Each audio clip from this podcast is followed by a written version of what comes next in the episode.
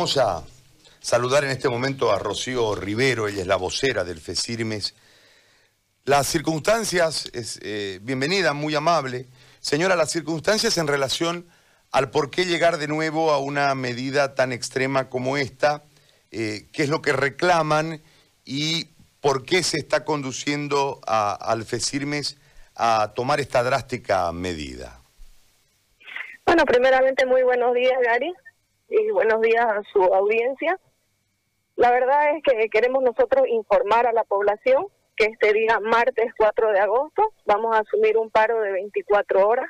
Pedimos las disculpas, como siempre, a la población por este perjuicio, pero es lamentable que tengamos que llegar siempre a este tipo de circunstancias, a este tipo de presiones, porque las autoridades hagan oídos sordos de las peticiones del sector de salud. Es increíble que en una situación de emergencia sanitaria como esta, el sector salud no esté siendo atendido en sus demandas cuando somos los que verdaderamente estamos en primera línea peleando contra esta pandemia. Es increíble que nosotros estemos ayudando a salvar vidas y a las nuestras nadie les esté dando importancia. Es increíble que nuestros colegas estén falleciendo todos los días y solo sean un número más. Es increíble que tengan que peregrinar para recibir una atención. Nosotros damos la mejor atención que podemos a la población con un sistema que está colapsado. Hacemos todo el esfuerzo por ayudar a nuestra población, por servirla. Y nosotros cuando enfermamos no encontramos esa atención. Es lamentable que un colega para obtener una baja tenga que esperar días, que a veces tenga que seguir trabajando sin saber si es o no es positivo, que expongamos a la población eh, cuando este colega o este profesional en salud está atendiendo pacientes sin saber si ya tiene o no tiene la infección por coronavirus. Es increíble la cantidad de días que peregrinan por una baja. Es increíble que no reciban atención y que estén muriendo día a día.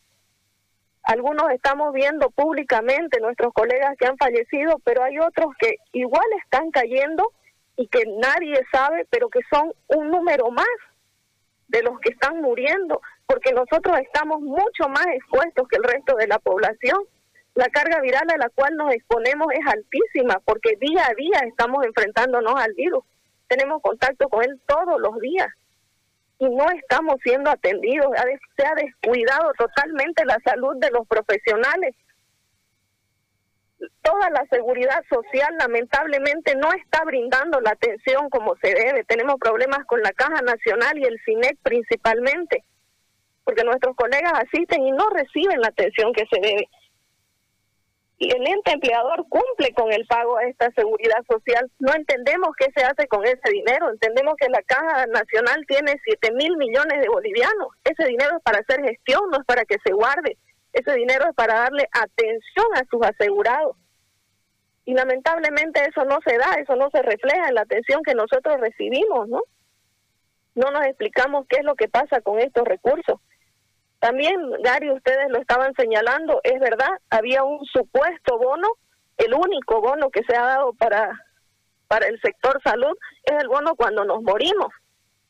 O sea, para recibirlo hay que morirse, lamentablemente.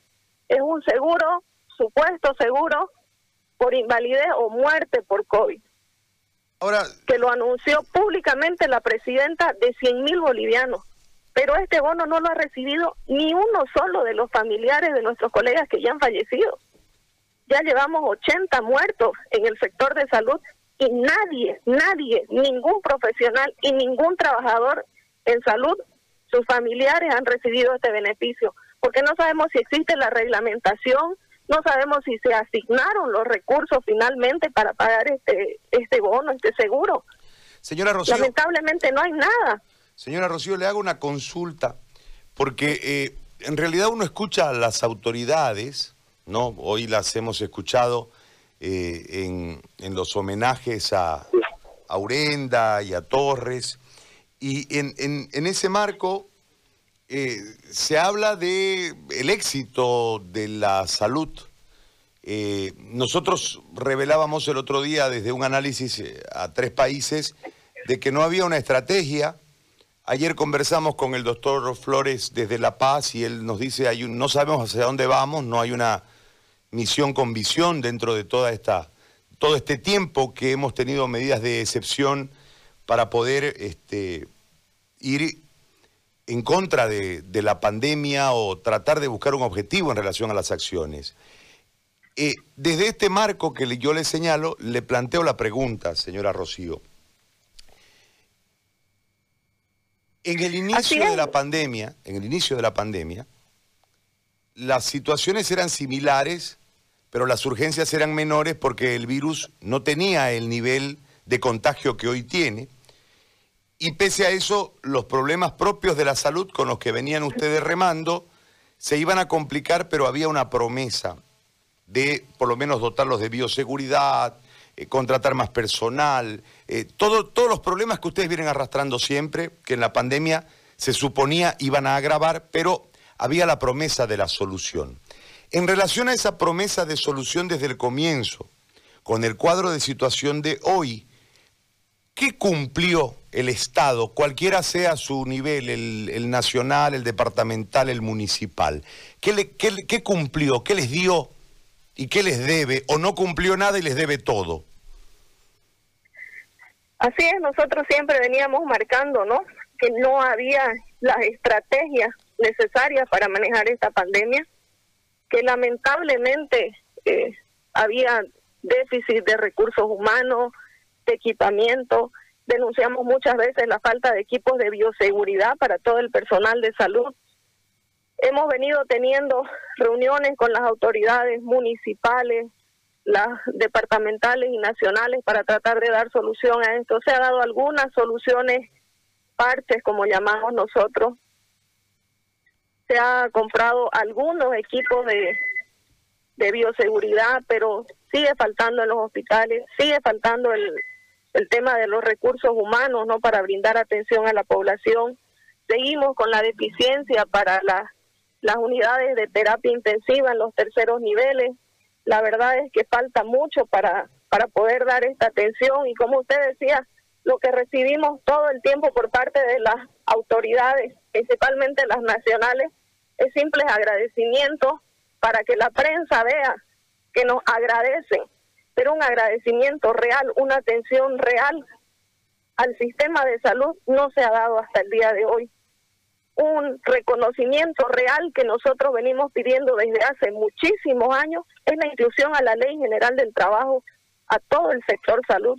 No puede ser que nosotros tengamos que trabajar bajo este sistema colapsado, insuficiente, con todas las deficiencias y todavía seamos discriminados como trabajadores. Todos los trabajadores en nuestro país están acogidos a la Ley General del Trabajo y nosotros no. No entendemos por qué existe esa discriminación para el personal de salud. Venimos pidiendo hace muchos años que la jubilación sea al 100%, porque un colega actualmente se jubila con 2.500, 3.000 bolivianos, un profesional de salud que ha prestado sus servicios por 25, 30 años. Tenemos colegas que se están muriendo porque se siguen exponiendo porque no pueden jubilarse con ese salario y siguen trabajando y se han expuesto y eran personal de riesgo en esta pandemia y han seguido trabajando y se están muriendo por eso. Porque jubilarse con ese sueldo no es factible para ellos. Y ese reconocimiento real al sector de salud no existe. No existe hasta el día de hoy la legislación de la supuesta asignación del 10% para el sector de salud. La presidenta lo anunció, pero nunca se hizo efectivo, no se lanzó la ley, no se reglamentó. Es lamentable que solamente salgamos a decir cosas que nos pueden favorecer electoralmente y no estemos dando verdaderas soluciones al problema de la salud ni el verdadero reconocimiento a quienes están enfrentándose día a día con esta pandemia y quienes son los que de verdad le están poniendo el empeño para salir adelante porque nosotros con todas las deficiencias del sistema de salud, seguimos trabajando, seguimos tratando de darle atención a la población.